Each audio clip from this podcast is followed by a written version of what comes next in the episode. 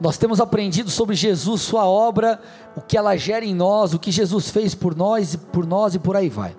Hoje eu quero dar continuidade à série falando sobre a importância da perseverança do crente no que diz respeito à salvação. Tudo bem?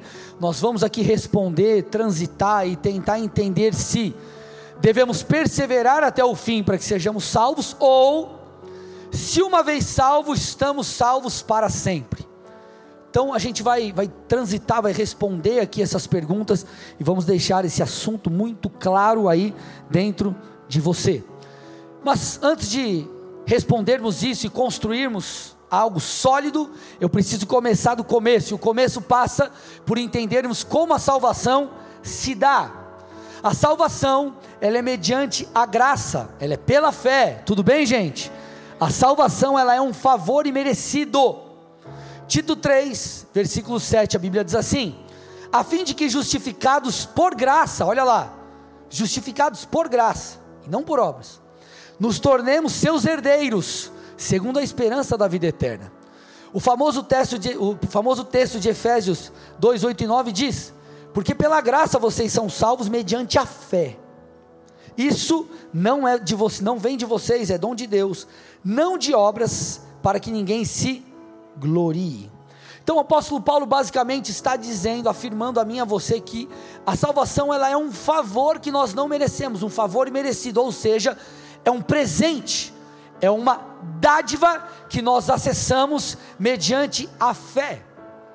Não é a sua bondade que é, te conduzirá, ou melhor, não é a tua bondade que te dará salvação. Imagine que você é, nascesse e nunca tivesse cometido pecado algum. E você vive lá, enfim, chega no final de sua vida, morre, enfim, você não cometeu pecado algum. Mas você também não creu em Jesus. A resposta é que você não será salvo.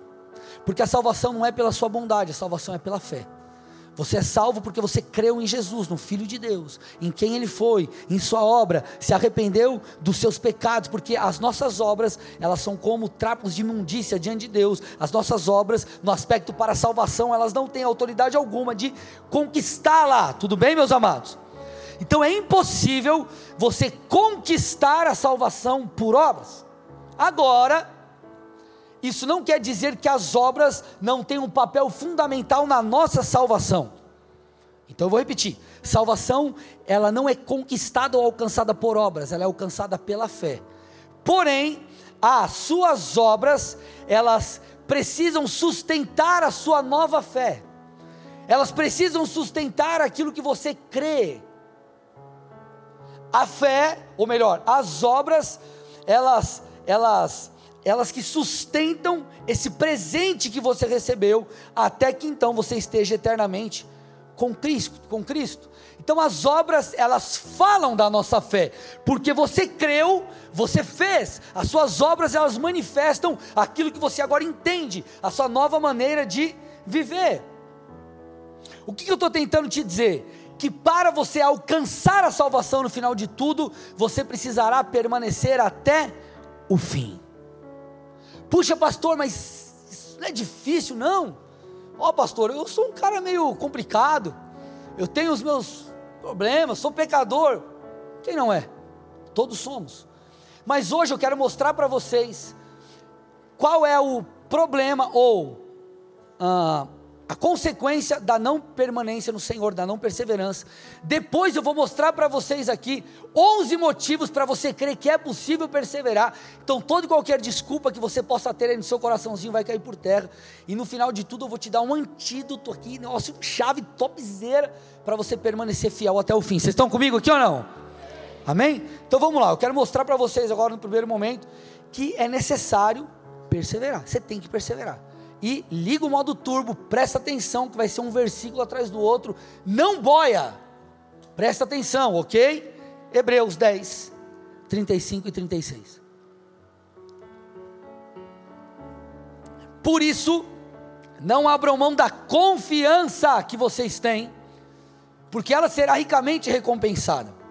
Vocês precisam, olha o que o texto diz, perseverar, de modo que, quando tiverem feito a vontade de Deus, recebam o que ele prometeu. O escritor de Hebreus está falando aqui para mim e para você que nós precisamos perseverar. E apenas após perseverarmos e fazermos continuamente a vontade de Deus, nós receberemos aquilo que Ele prometeu. Que promessas são essas? Se você voltar ali o texto ou der uma olhada no, no, no contexto, você vai perceber que ele está falando de recompensas superiores e permanentes. Ou seja, ele está dizendo: fique firme, persevere, para que você receba aquilo que Deus tem para você. Se você avançar alguns versículos à frente, versículos 38 e 39 de Hebreus 10, o texto diz: Mas o meu justo viverá pela fé, e se retroceder, olha lá, não me agradarei dele. Nós, porém, não somos dos que retrocedem e são destruídos, mas dos que creem e são salvos. Quem faz parte desse grupo que permanece até o fim? Dá glória a Deus bem forte, aleluia. Dá uma salva de palmas a Jesus, vamos lá, igreja. Então o texto está dizendo: se você crê e permanece crendo, você será salvo. Se você crê e deixa de crer e abandona e apostata da fé, depois vou falar sobre isso, então o resultado será juízo eterno. Então nós precisamos crer e continuar crendo, sustentando essa fé por meio de nossas obras. Jesus disse em Mateus 24, 13: Aquele, porém, que ficar firme até o fim, será salvo. O contexto fala de outra coisa, mas se você der uma avaliada, você vai perceber que essa é a conclusão que nós também podemos chegar. Então não basta você ser um crente genuíno hoje, você tem que ser um crente genuíno amanhã, depois de amanhã, no ano que vem e até o fim. O fim, a Bíblia diz, é melhor do que seu início. No fim você verá o cumprimento de todas as coisas, inclusive o cumprimento da promessa de Deus, o que diz respeito à salvação. Por isso que Paulo diz: aquele que está de pé, cuide para que não. Cara, se cair não fosse tão ruim, ele ia falar para você, mano, fica ligeiro. Ele ia falar, ah, dá nada, cair está tudo certo. E está tudo bem. Há pessoas que dizem assim: não, a salvação é um presente, você alcançou, mas a tua vida não importa a maneira que você, enfim, não importa a maneira que você vive aqui. Você colherá consequências aqui, mas eternamente, tua eternidade, ela está conquistada. Gente, isso biblicamente não é correto. E eu vou mostrar para vocês aqui através de vários textos, como eu já tenho feito. Então a salvação, como eu disse e repito para ficar claro, ela é alcançada por meio da fé. Você precisa crer. Não é mérito teu. Agora, a partir do momento que você crê, você não pode negligenciar esse presente, mas você precisa sustentá-lo até o fim. Então, uma vez salvo, salvo para é, sempre? Não. Você precisa sustentar aquilo que Deus te deu. Pastor, tá, me convence mais que eu não estou convencido. Beleza, vamos lá, Hebreus 12, 14 e 15. A gente vai estudar em duas partes esse texto. Olha lá, seguir a paz com todos e a santificação sem a qual ninguém verá o Senhor. Deixa aí, deixa aí. Esse primeiro, primeiro tópico. Esse texto está dizendo que sem santidade ninguém verá o Senhor. O que, que o, que, que o escritor de Hebreus está nos encorajando e nos ensinando? Uma vida longe de Deus, em promiscuidade, sem uma aliança com Cristo, uma vida que não é em arrependimento, vai te impedir de viver em santidade com Deus, em, intimidade com Deus. Você pode estar desviado, você pode estar distante, o Espírito de Deus ele vai constantemente bater a porta do seu coração. Ele vai gritar dos quatro cantos, usar pessoas para te trazer de volta. Mas isso não é intimidade. Intimidade é relacionamento. É você falar com Deus, Deus falar com você. A Bíblia diz que o nosso Deus ele está vivo, não está morto. Ele é um Deus que fala, tem boca que fala, um Deus que tem ouvidos e ouve. Então, é, sem santidade você não vai ter intimidade com Deus. Se essa é uma verdade, o que nós poderíamos dizer da eternidade? Então eu não posso me relacionar com Deus aqui intimamente, mas a eternidade está tudo certo. Não faz sentido. E o texto continua, versículo 15: Atentando diligentemente, porque ninguém seja faltoso, separando-se da graça de Deus. Ele está dizendo aqui, ó, ei, ande em santidade e cuide para que você não se apostate da fé ou para que você não caminhe fora da vontade de Deus, para que você não se separe da graça. Que graça? A graça que te salvou. Então o texto está dizendo que nós podemos cair da graça. Agora, deixa eu esclarecer algo para vocês. Quando nós falamos de separar-se, eu não estou falando de você se escorregar, escorregar. Puxa, errei, Deus me perdoa, estou arrependido, você busca mudança, muda. Eu estou falando de uma postura de eu não quero mais Jesus, eu vou me desviar, vou ficar distante. Então, enquanto talvez você está aí meio cambaleando e o Senhor está batendo na porta do teu coração, atende, meu irmão, se arrependa e volte. Para que você não ultrapasse essa linha, depois a gente vai falar disso. Por isso que Paulo escreve para a igreja. Olha lá. Carta de Paulo aos Coríntios, igreja de Corinto. Olha o que ele fala para a igreja. Para a igreja, põe para mim. Ou vocês não sabem que os injustos não herdarão o reino de Deus?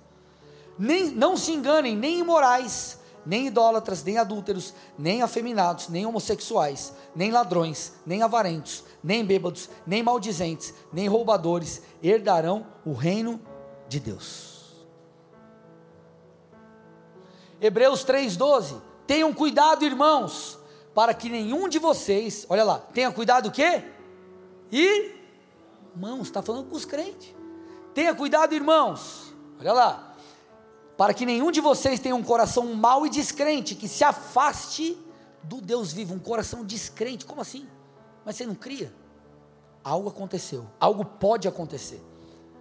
Paulo fala a Timóteo, 1 Timóteo 4,1: Ora, o Espírito afirma expressamente que, nos últimos tempos, alguns apostatarão da fé. Opa! Paulo está falando para Timóteo: Timóteo, fica ligado que no final dos tempos vai ter uma galera que vai se apostatar da fé. Agora, o que significa isso? Se você for estudar um pouco mais a fundo e olhar lá o original grego dessa palavra, sabe o que significa apostatar-se? Fala sobre revoltar-se contra Deus, é uma revolta, é um abandono da fé, é uma espécie de divórcio espiritual, é um rompimento. Deus, eu não quero mais saber, eu vou para o mundo, eu vou viver em pecado, eu desisto de caminhar contigo. Qual é o resultado? Perdição eterna, juízo é, é, é eterno. Nós precisamos tomar muito cuidado, meus irmãos, porque o escritor de Hebreus ele fala sobre uma, uma, um lugar que alguém que antes era cristão pode chegar por causa da apostasia, onde não será mais possível você voltar. Escute, Hebreus 6, 4 a 6. É impossível, pois, que aqueles que uma vez foram iluminados, ó, está falando dos crentes, provaram o dom celestial, se tornaram participantes do Espírito Santo, provaram a boa palavra de Deus e os poderes do mundo vindouro e caíram.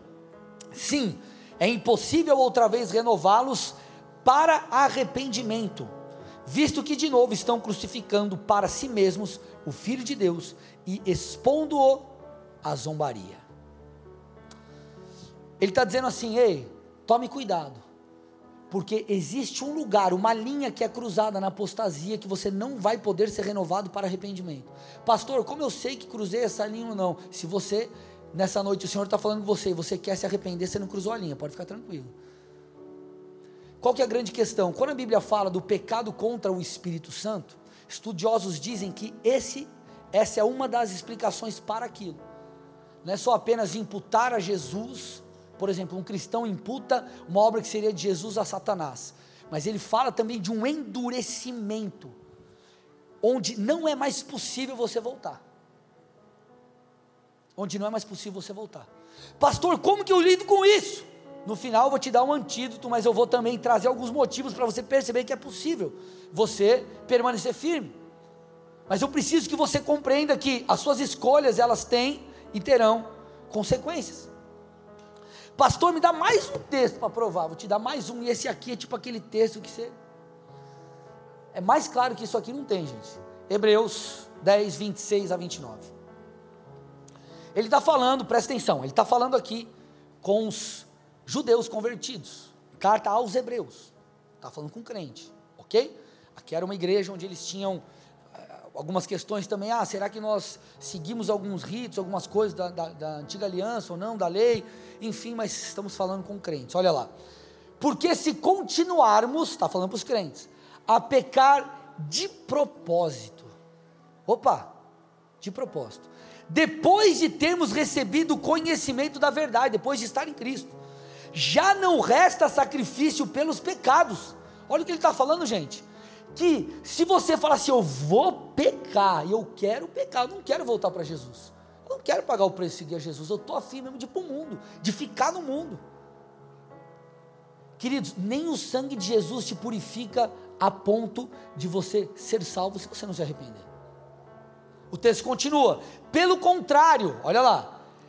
Resta apenas uma terrível expectativa de juízo e fogo vingador, prestes a consumir os adversários. Quem tiver rejeitado a lei de Moisés morre sem misericórdia, pelo depoimento de duas ou três testemunhas. Aqui ele está fazendo o quê? Um paralelo. Então ele está dizendo: ó, oh, vocês aqui que eram judeus, se lá atrás, por eles terem rejeitado a lei, eles morriam sem misericórdia pelo depoimento de duas ou três testemunhas, aí ele faz um paralelo e fala: agora, olha lá, vocês que não creram em Cristo, ou que estão deliberadamente vivendo em pecado e não querem se arrepender, olha, olha lá, quanto mais severo deve ser o castigo daquele que pisou o Filho de Deus, profanou o sangue da aliança com o qual foi santificado e insultou o Espírito da graça. Então ele está falando assim: ó, o sangue te purificou, você, tá, é, você está pisando profanando. E o Espírito da graça, a graça que te salvou pela fé, ela está sendo insultada. Então esse texto é um texto que conclama eu e você ao arrependimento e conclama eu e você à perseverança. Meu irmão, é possível você entregar sua vida a Jesus e permanecer firme. É possível, plenamente possível. A gente, é, é, eu, eu venho trabalhando isso pelo menos nos dois últimos cultos. Eu vou te dar três motivos iniciais depois vou te dar mais oito para você entender que você pode permanecer. Há grande favor e graça de Deus para você. Três motivos que eu já falei.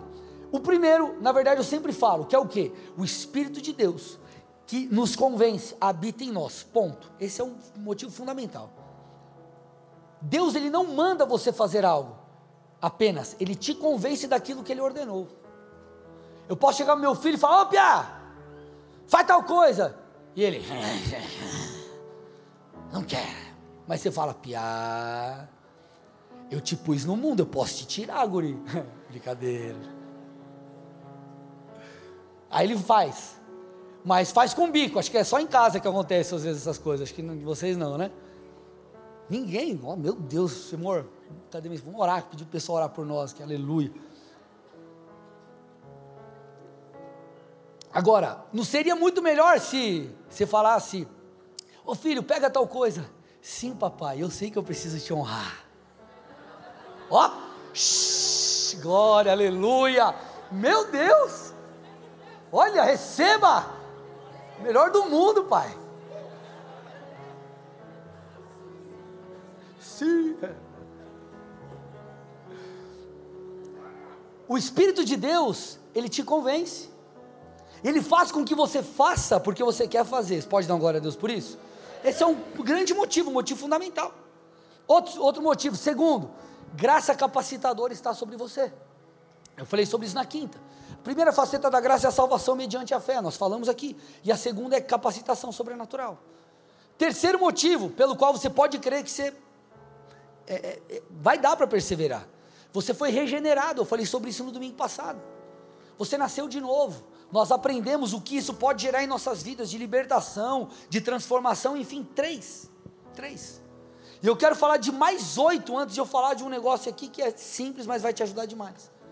Então, além desses três motivos pelos quais eu quero te convencer que você pode perseverar e deve perseverar, eu vou te dar mais oito. E eu vou dividir isso de maneira mais didática entre aquilo em que o pai pode te ajudar, o filho pode te ajudar e o Espírito de Deus pode te ajudar. Então vamos lá, em que o Pai trabalha para que a gente persevere? A primeira coisa que você tem que entender é que Deus quer, a vontade de Deus, a vontade do Pai, é que eu e você permaneçamos até o fim. Deus não está com um raio lá no céu olhando para você e falando: seu desgraçado, eu quero que você peque, para eu jogar um raio, te queimar e você ir para o fogo do inferno. Ele quer que você se salve, Ele quer que você chegue no fim. Por isso que Jesus disse em João 6,39: e a vontade é, de quem me enviou, Jesus dizendo: a vontade de quem me enviou é essa, que eu não perca nenhum de todos os que ele me deu. Olha lá. Tua vontade é que eu não perca nenhum daqueles que ele me deu. Paulo ratificou isso, está lá em Filipenses 1,6. Estou certo de que aquele que começou a boa obra em vocês, o Pai começou, olha lá, há de completá-la até o dia de Cristo Jesus. Olha que interessante, amados. Agora, Deus não apenas propõe isso, Deus não apenas se encoraja, mas Ele tem poder suficiente para te levar até lá. Judas 24 e 25, ou Judas 1, 24 e 25, só tem um capítulo. Olha o que diz: E ao que Deus é poderoso para evitar que vocês tropecem e que pode apresentá-los irrepreensíveis da sua diante da sua glória, com grande alegria, a este que é o único Deus, nosso Salvador, mediante Jesus Cristo, Senhor nosso, seja a glória, a majestade, poder e autoridade, antes de todas as eras e agora e por toda a eternidade. Olha o que Pedro afirma, meus amados, Pedro 1, 1 Pedro 1, 5, que mediante a fé, olha lá, mediante a fé, é, põe na NVI, Renan, mediante a fé, são protegidos pelo poder de Deus até chegar à salvação prestes a ser revelado no último tempo. Pastor, eu não consigo. Não, você não quer. Não é que você não consegue. Poder de Deus nos sustenta para a salvação. 1 Coríntios 10, 13. Não sobreveio a vocês tentação que não fosse humana mas Deus é fiel e não permitirá que vocês sejam tentados além do que vocês podem suportar. Pelo contrário, juntamente com a tentação proverá livramento que vocês, para que vocês possam suportar. O texto está dizendo assim: Deus vai te proteger e impedir que você seja tentado além daquilo que você pode suportar. Você não vai ter provação além daquela que você consiga resistir. Porém, uma coisa é Deus te proteger de evitar coisas, outra coisa é você se colocar numa condição onde você vai ser tentado. Ah, pastor, sabe como é? Eu estou com a minha namorada aqui, mas nós vamos para casa, ela vai ficar sozinha, vou assistir um filminho nesse frio. Filme gospel. Daqui a pouco, irmão, o bagulho fica louco, você não sabe que você caiu. Ah, não, é Deus falou que. Não, Deus ia impedir de você passar por provações se você não pudesse suportar. Agora, você mesmo falou: Deus, sai fora, eu vou fazer do meu jeito. Você não está sendo da vontade de Deus, está fazendo do teu jeito. E aí você se colocou numa condição de tentação, ok? 1 Coríntios 1, 8 e 9, uma pancada de texto aqui, gente. Olha lá. Ele também os confirmará. Olha lá. Ele também os confirmará até o fim, para que vocês sejam irrepreensíveis no dia de nosso Senhor Jesus Cristo. Queridos, Deus é fiel. Ele fala sobre isso, Paulo fala sobre isso aos Tessalonicenses. Põe para mim, 1 Tessalonicenses 5, 23, 24. O mesmo Deus da paz os santifique em tudo, e que o espírito, alma e corpo de vocês sejam conservados íntegros irrepreensíveis na vinda de nosso Senhor Jesus Cristo. Fiel é aquele que os chama, o qual também o fará. Que desculpa temos, amados? Nenhuma. O filho, ó, só o pai, vamos ver o filho. Você sabe que Jesus ele é o bom pastor, amém? Jesus ele é o bom pastor. E como bom pastor, ele protege as suas ovelhas. Ele protege. Você vê lá em João 10, 27 e 28 o seguinte: As minhas ovelhas ouvem a minha voz, eu as conheço e elas me seguem. Eu lhes dou a vida eterna, jamais perecerão e ninguém as arrebatará da minha mão. O Senhor está dizendo: Eu vou proteger os meus. Agora, uma coisa é se você for como aquela ovelha que deixa o aprisco. Se não fosse possível a ovelha deixar o aprisco, a palavra não, faria, não falaria sobre o pastor que deixa as 99 para trás daquela que se perdeu. Agora, mesmo o pastor te buscando, Cristo, você pode falar: não quero, quero ficar aqui fora do aprisco. Mas o Senhor vai fazer, vai lutar para que você esteja com Ele. João 17, 12. Quando eu estava com eles, guardava-os no teu nome. Olha, olha essa oração. Jesus falando com o Pai. Ele disse assim: ó, quando eu estava com eles, com os discípulos, guardava-os no teu nome que me deste.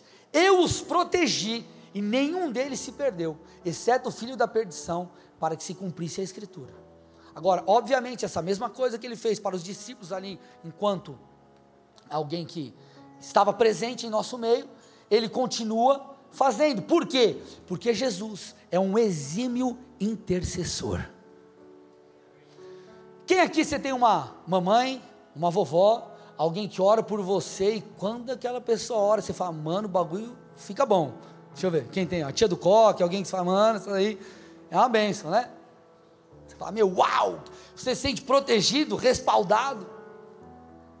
A Bíblia diz, Tiago diz que a oração do justo ela é poderosa e eficaz. Agora, o que falar disso aqui, ó? Põe para mim. Hebreus 7, 24 e 25. Jesus, no entanto, porque continua para sempre, tem o seu sacerdócio imutável, pois também pode salvar totalmente os que por ele se aproximam de Deus, vivendo sempre para interceder por eles. Gente, se é poderoso, um justo, um servo de Deus, orar por você, o que você pode falar de Jesus interceder por você? O que falarmos disso? Jesus é o exímio intercessor, ele nunca pecou, ele andou em retidão aqui, e ele está à direita do Pai intercedendo por você. O Filho de Deus. Sem falar que Paulo é muito interessante, porque quando ele escreve aos Romanos, ele fala sobre uma união espiritual que acontece, um mistério, uma união espiritual quando nós estamos em Cristo, que nos dá um respaldo divino. Põe para mim lá Romanos 6, versículo 5 porque se fomos unidos com Ele na semelhança da Sua morte, certamente o seremos também na semelhança da Sua ressurreição. Então nós recebemos algo, eu falei sobre isso, inclusive na mensagem, o poder da ressurreição. Então há uma união onde Deus, o Espírito de Deus, o Senhor gera algo em você. Agora, o que falar do Espírito Santo? Olha quanta, coisa já mostrei para você que dá para ficar de pé. Você não vai ficar de pé se não quiser. E o Espírito Santo? Além do convencimento que nós já falamos aqui, João 14, 16 diz o seguinte: palavras do nosso Senhor Jesus. E eu pedirei ao Pai, e Ele lhes dará outro consolador, a fim de que esteja com vocês para sempre. Primeira coisa, ele fala sobre o Espírito de Deus, que está conosco para sempre. Quando o Senhor ascendeu aos céus, ele falou: Não vou deixar vocês órfãos, mas eu vou enviar o Espírito Santo. O Espírito Santo habita em nós, é aquele que nos convence, como eu falei há pouco. Só que o texto chama o Espírito Santo de consolador, essa é uma das funções. Agora, quando você vai estudar o original dessa palavra consolador, consolador é paracletos, que significa o quê? Olha as virtudes, olha o que o Espírito de Deus faz conosco. Ele é ajudador, amparador, assistente e alguém que presta socorro. Então, o Espírito de Deus que habita em você, presta socorro a você quando você clama, te assiste, te ampara, te ajuda. O Espírito de Deus que habita em nós, ele foi enviado para ser esse paracletos, esse consolador. Paulo também afirma que nós somos selados com o Espírito Santo. Quando você confessa Jesus, você então recebe o Espírito Santo, e isso é um selo da parte de Deus, com uma garantia de que você é dele. Ei, você é meu, e eu te selei com minha propriedade para a salvação. Então você recebe o Espírito de Deus, sem falar que o Espírito de Deus faz de mim, de você, o que é uma nova criatura, que nós falamos sobre isso domingo passado. Então, para antes da gente avançar, olha quanta coisa eu já falei para você, ó. O Pai, Ele quer que você seja salvo, te dá poder para isso, é fiel para cumprir o que prometeu e não vai permitir que você seja tentado além daquilo que você pode suportar. O Filho te guarda e te protege, é o perfeito intercessor que está à direita de Deus, e a nossa união com Cristo nos favorece para que perseveremos. O Espírito de Deus está permanentemente em nós, atuando como um paracletos enviado de Deus, é o selo, a garantia da promessa de salvação futura, nos transformou em regeneração e nos convence do pecado. Gente, está aqui. Não quero ser crente, ah, então aí tem, aí sei lá, aí Não quero andar com Jesus, é outra história. Agora, pastor, eu sei que você já deu 11. Mas tipo assim, me ajuda aí mais. Fala mais umas coisinhas aí. Conta mais um negócio legal aí para me ajudar. Querido, qual que é o grande antídoto para você perseverar? Além de você crer em cada uma dessas coisas.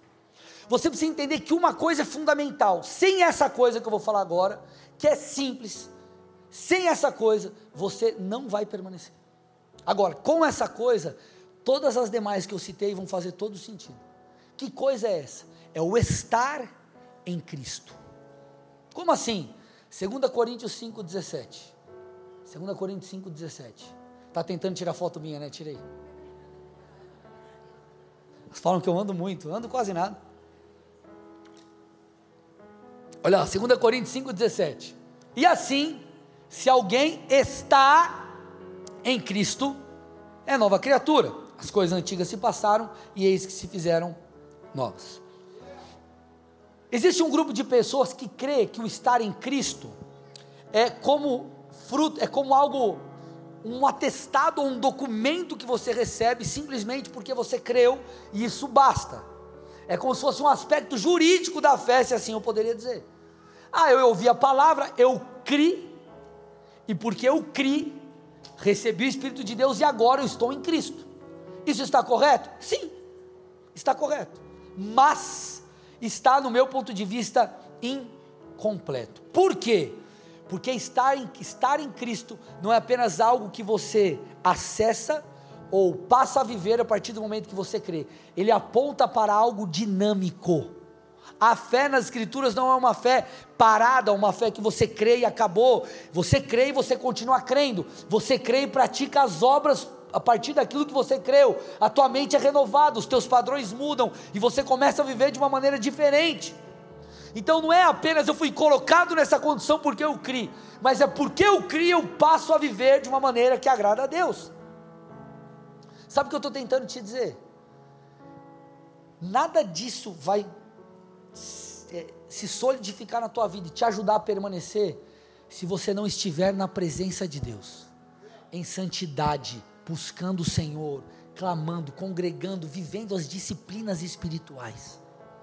Eu dei toda essa volta para sustentar um fundamento simples, mas que é a base da vida com Deus, que é o que? Comunhão com o Senhor. Pare e avalia todos que se desviaram ou estão frios, sabe o que aconteceu? Essa pessoa deixou de estar com Deus.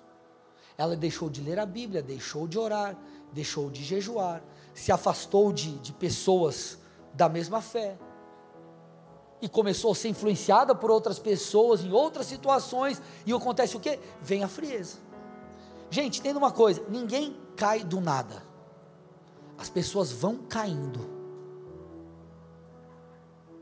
Então tudo isso vai fazer muito sentido, vai te dar todo o respaldo, e você vai se sentir, uau, respaldado por Deus, quando você permanecer em Deus. Pastor, mas estar em Cristo não é apenas essa parada tipo de cunho jurídico, de crer e tal. Não, não, é, é estar, é contínuo. Me mostra, João 15, 5, 5 e 6. O Senhor dizendo: Eu sou a videira, vocês são os ramos. Quem permanece contínuo, em mim e eu nele, esse dá fruto, porque sem mim vocês não podem fazer nada. Ele está dizendo: ó, o fruto, você vai para Gálatas, o fruto do Espírito é do Espírito. Você não consegue dar por você, você precisa nascer de novo e caminhar em espírito, caminhar com, em comunhão com o Senhor, e isso vai te possibilitar dar os frutos. Então ele está dizendo: quem permanece dá fruto, quem não permanece não dá fruto. Não dá fruto. E o texto continua: se alguém não permanecer, não permanecer em mim, será lançado fora a semelhança do ramo e secará. Então ele está dizendo: quando você se afasta da comunhão com Deus, você vai secando. E qual é o resultado disso? Quebrado, lançado no fogo, não presta para nada. Vocês estão aqui, gente? João 15, 2, a mesma dinâmica, voltando a alguns versículos. Todo ramo que estando em mim não der fruto, ele corta. E todo que dá fruto, ele limpa para que produza mais fruto. Ele está dizendo: você que dá fruto, ele vai te podar, ele vai te limpar, ele vai falar com você, ele vai te espremer para que você se santifique, para que você caminhe mais perto de Deus, para que você renuncie, enfim, para você viva a vida cristã é, é, é, progredindo em santificação, em comunhão com Deus. Agora, ele está dizendo: aquele que não dá fruto, qual é o resultado? É cortado. Então o que você precisa fazer para permanecer?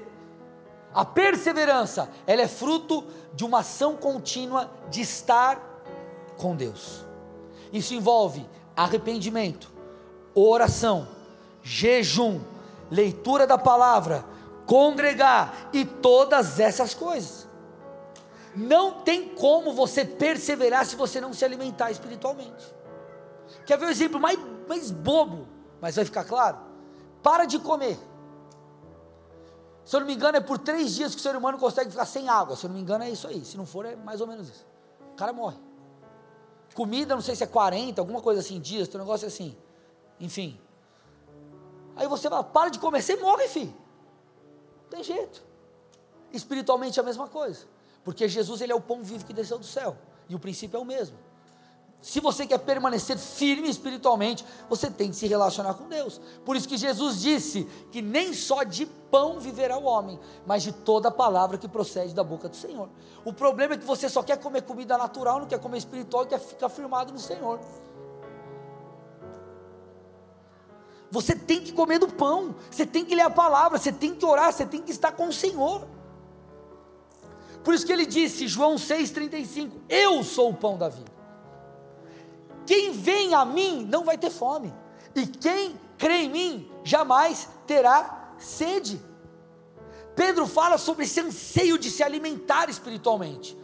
1 Pedro 2,2 ele diz: Como crianças recém-nascidas. Meu irmão, você já viu crianças recém-nascidas? Tem criança que, cara, não dá fim. E mama, mama, mama, mama, a pessoa vai sumir a mãe da criança daqui a pouco. E mama, e mama. Mas tá bom, mama, mama, mama, mama. E ele está dizendo assim: ó, como crianças recém-nascidas, ansiando, desejem o leite espiritual, desejem o alimento espiritual, desejem crescer. Olha lá, crescimento para a salvação. Então, querido, a falta de alimento espiritual é o que vai deixar, vai deixar você fraco, ou é o que tem deixado você fraco. Sabe o que vai acontecer se você é, não se alimentar espiritualmente? Duas coisas. A primeira delas, você vai cair, isso é fato. Você vai cair nisso aqui que Paulo está alertando Timóteo. Foi para mim. Estou indo no final da mensagem. Ora, o Espírito afirma expressamente que nos últimos tempos alguns apostatarão da fé, por, olha lá, obedecerem a espíritos enganadores e a ensinos de demônios, pela hipocrisia dos que falam mentiras e que têm a consciência cauterizada. Quando você enfraquece espiritualmente, sabe o que começa a acontecer? Você começa a ficar confuso. Porque você está fraco e há espíritos enganadores que tentam capturar o teu coração e gerar sofismas na sua mente. O que é sofisma? É uma ideia errada. Olha lá, ninguém se importa com você. Olha lá, isso e aquilo. Olha lá. Antes você estava firmado, se alguém fazia alguma coisa, você já perdoava, você já liberava perdão antes da pessoa pedir. Por que agora você está rancoroso? Porque está frio. Pastor, mas me feriram, irmão. Se Jesus não soubesse disso, se o Senhor não soubesse disso, ele não teria mandado na Bíblia falar que você tem que perdoar, senão você não vai ser perdoado. A pressão que Deus botou em nós. Se tu não perdoar, você não vai ser perdoado. É para quê? Para a gente saber, é para a gente exercer o perdão. Perdão é uma decisão, não é uma, um sentimento. Então o Senhor dá antídoto para nós até em relação a isso. Eu fui injustamente é, prejudicado. Quem planta, colhe. Agora, o teu papel é no seu interior você liberar perdão. Você vai ser bobo, mas libera perdão. Ah, tem coisas que você vai ter que buscar o teu direito na justiça. Agora, no seu interior, libere perdão.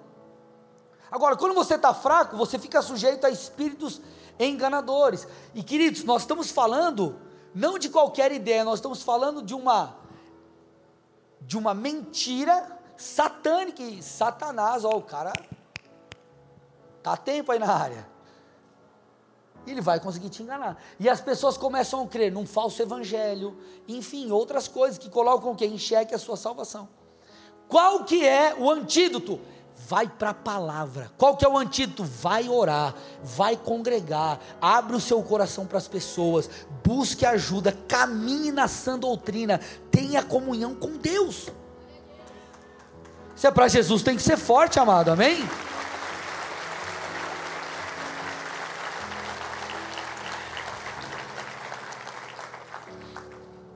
Coisa muito perigosa que acontece quando nós não buscamos o alimento espiritual, não estamos fortalecidos, mas numa, numa queda na nossa comunhão com Deus, nós estamos sujeitos a viver uma falsa uh, espiritualidade, ou uma piedade falsa. 2 Timóteo 3, põe para mim. Põe o 5 agora. 2 Timóteo 3, 5. Olha lá, tendo forma de piedade, mas negando o poder dela. Quando você se enfraquece, você começa a viver de rituais. Não há mais sentido naquilo que você faz para Deus e com Deus. E ninguém consegue sustentar algo que é falso no que diz respeito à vida com Deus. Porque o Senhor nos chama para ser adoradores, viver em adoração. E adoração parte não apenas de uma ação, mas é de dentro para fora. De dentro para fora. Você o adora com o seu coração, com a sua vontade e com as suas obras, que expressam a sua fé. Vocês estão aqui, gente? Só que quando você se esfria, a sua piedade, ele está dizendo, é sem poder. O que é sem poder? Você ora por orar, você adora de qualquer jeito, Deus não te visita, não fala mais com você. E, e parentes, não estou dizendo que a vida cristã passa por você ser visitado todo dia, tá, gente? Não é isso. Pastor, tem dia que parece que estou falando com a parede. Seja bem-vindo ao clube. É assim, às vezes o silêncio de Deus é o que você precisa. Mas nós vivemos uma espiritualidade falsa. E aí o que, que acontece? Nos tornamos amigos do mundo. Ah, aqui não dá mais para mim, não estava afim, mas estou me esforçando, mas é falso, tá? Estou me esforçando, ah, vou pro rolê. Vou ser mais amigo do mundo do que amigo de Deus. Então qual que é a grande questão? Cristãos que não têm uma comunhão íntima com Deus, que não quebrantam o seu coração diante da presença de Deus, cristãos que não seguem a orientação de Paulo, Paulo diz: enchei-vos do Espírito, se encha do Espírito, cantando, falando, orando, adorando que, que nós estamos fadados? A não permanecer. Por quê? Porque a frieza gera várias coisas em nós. Dentre elas, sermos enganados, dentre elas, termos o nosso coração capturado pelo mundo. Agora, quando você vive em comunhão com Deus, ah, meu irmão, é de glória em glória, como Paulo diz. Você vai crescendo, o Senhor vai descortinando as coisas diante de você, você vai aprendendo, você vai amadurecendo, você vai se relacionando com Deus. Então você passa a amar a Deus de todo o coração. Porque a medida de Deus, ela não é uma medida de meio termo. A Bíblia diz assim: que você não pode ser morno, você tem que ser quente ou frio. E por que, que ela fala isso? O frio é o cara que nem conhece Jesus. O quente é o cristão turbinado do fogo do fire. Receba, amém? Esse é o crente. Agora, o crente meia boca é o cristão desviado, que você vai falar com ele, ele fala que ele já sabe tudo. Ah, mas você tem que orar. Ah, já sei, cara. Oh, mas vamos lá no culto, Deus vai te renovar. Ah, cara, eu já fui em 300 cultos, acho que vai ser agora que Deus vai me renovar. Oh, mas não sei o que. Ah, cara. Sabe o que a Bíblia fala desse? Que Deus vomita. Porque não, não, não tem como, não recebe. Então é melhor você ser frio do que você ser morno. Agora, há como o morno voltar, se arrependendo. Por quê? Porque Deus quer que você seja quente. A medida de Deus é tudo. A medida de Deus é tudo. Ame a Deus com todo o seu coração, toda a sua alma, todo o seu entendimento, todas as suas forças. Pastor, mas está difícil. Faz o básico e deixa Deus fazer o resto. Recomeça. Pastor, eu era turbinado, agora eu não consigo nem orar. Ora um minuto. Mas ora direto, ora todo dia. Daqui a pouco lê um versículo da Bíblia, você vai querer ler dois, três, quatro, cinco, um capítulo. E você vai restaurando, vai recuperando, vai reconstruindo. Só que você tem que começar. Isso passa pelo arrependimento. Queridos, é tudo ou nada com Deus. Pastor, me mostra isso na Bíblia, Mateus 6, 24. Ninguém pode servir a dois senhores, porque ou irá odiar um e amar outro, ou irá se dedicar a um e desprezar o outro. Ponto. Ele está dizendo assim: não tem como você estar tá no meio, ou você adora a Deus, ou você vive para as coisas desse mundo. Não tem meio termo, não existe Quer perseverar até o fim?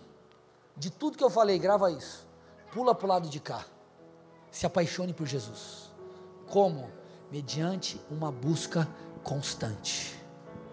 Talvez a busca constante para você demande o quê? Você talvez passar uma hora na presença de Deus, ou quem sabe mais. Ou pra, talvez para outros é o quê? É cinco minutos de oração. É um capítulo da Bíblia. Cada um está na sua medida em Deus. Cada um está no seu nível em Deus. Só que o princípio vale para todos. Queridos, nós estamos reunidos aqui não para que você bata um cartão, nós estamos reunidos aqui para que Deus fale com você. Para que você saia daqui encorajado e recebendo um respaldo celestial. Eu dei 11 motivos para você perceber que é possível permanecer. E todos esses 11 farão ainda mais sentido quando você ter o seu coração capturado pelo Senhor. Agora, isso eu não posso te dar.